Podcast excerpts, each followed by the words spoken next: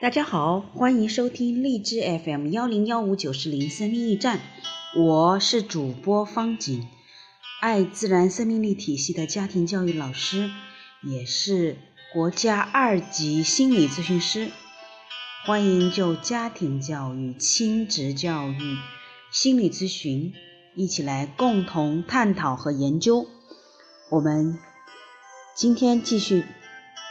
播吴若梅所著的《男生女生青春课》，今天的主题叫做“敞开你的胸怀”。《大英百科全书》第二十六卷清楚地写道：“容许别人有行动和判断的自由，对不同于自己的观点的见解，应耐心公正地容忍。”爱因斯坦说：“宽容意味着尊重别人的无论哪种可能的信念，这就是宽容。”你可能不曾想过，不会宽容别人，就不会得到别人的宽容；总是指责别人，也能遭到别人的指责。人活在世上，都希望有一个好的心境，而好的心境获得的第一个要素，就是要学会宽容。说严重一点，没有宽容，就不会处事，不会沟通，不会交往，当然也就谈不上将来事业有成。战国时期，楚庄王宴请群臣，请来嫔妃陪席，众人欢饮到深夜。不料一阵风吹来，蜡烛都被风吹灭了。黑暗之中，有人趁机拉了许姬的衣袖，许姬既恼怒又激进，顺手扯断了那个帽子人的帽子上的缨带。许姬附在楚庄王耳边，轻轻诉说刚刚发生的事儿。楚庄王听了连连点头，他吩咐手下的人先不要点灯。然后让众群臣一起将帽子上的缨带统统扯下。他道：“摘下帽子，开怀畅饮。”在明亮的烛光下，只见群臣绝音痛饮。许姬也无从辨认刚才是谁拉了自己的衣袖。其实拉住许姬衣袖的人是唐角，他一时喝酒失态，正唯恐楚庄王拿他问罪，不想楚庄王给自己留了面子，一时间深感愧疚。以后。在一次战斗中，唐角拼力使战，勇立战功，以此来报答楚庄王给他留面子的恩情。看来楚庄王很会处事，他若不给唐角留面子，让人先点燃蜡烛，再去治唐角的罪，宴请定会不欢而散。而怎么会有后来唐角的骁勇善战呢？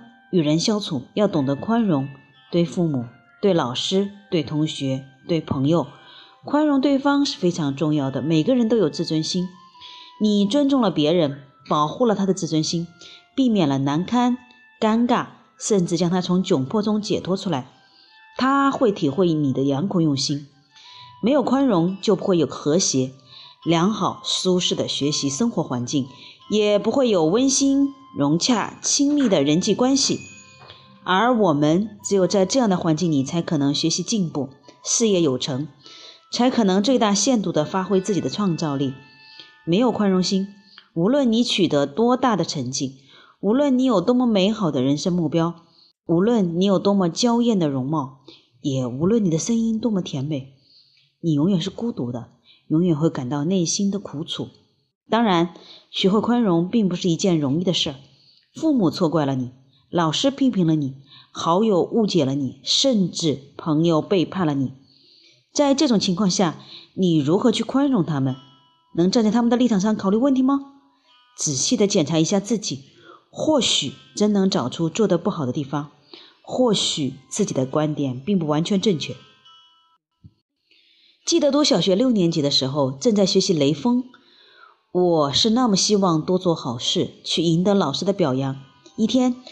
我捡到一把量角器，那是邻座于荣的东西。我本可以立即还给他，可这样的话，我渴望的表扬就会付之东流。我悄悄藏起那只量角器，准备交给老师。不想我的如意算盘还没打响，就被同学发现。大家都知道我认识那是于荣的东西，于是就说我是偷的。我悲伤的大哭不止，说我没有拿别人的。我委屈的向老师诉说经过。痛恨同学们冤枉了我，老师默默地摸着我的头，半晌说了一句：“大家误解你了，原谅同学吧。”可是老师没有再说下去，我却止住了哭声。在宽容了别人对自己的误解之后，我羞愧了，整个事件之中不也包含着私利在里面吗？私因我起，私心作祟，那究竟是谁的原谅谁呢？这是否就是老师可是后面的省略号含义呢？金无足赤，人无完人，世上没有不犯错误的人，这其中就包括我们自己。宽容自己过去、现在和将来已经犯过的和可能犯的错误，可不可以同也同时原谅别人、宽容别人、宽容自己和别人？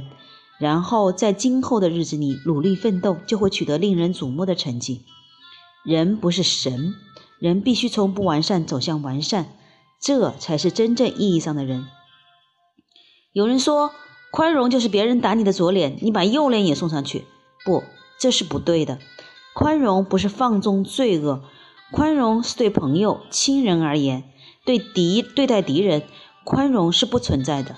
对亲人、对朋友，宽容是紧紧地握住他的手，和他细细地谈一谈。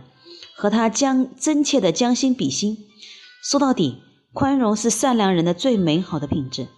宽容是迈向成熟人生的第一步，是走进人群的第一步。从这里出发，你就会同情别人，理解别人，帮助别人。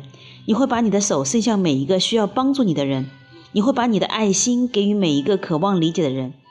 你的心胸就会变得无比博大。你更会有一个高质量的人生。好的，今天的阅读就到这里。不知道您对宽容有什么自己的想法呢？好的，我们下一次再见。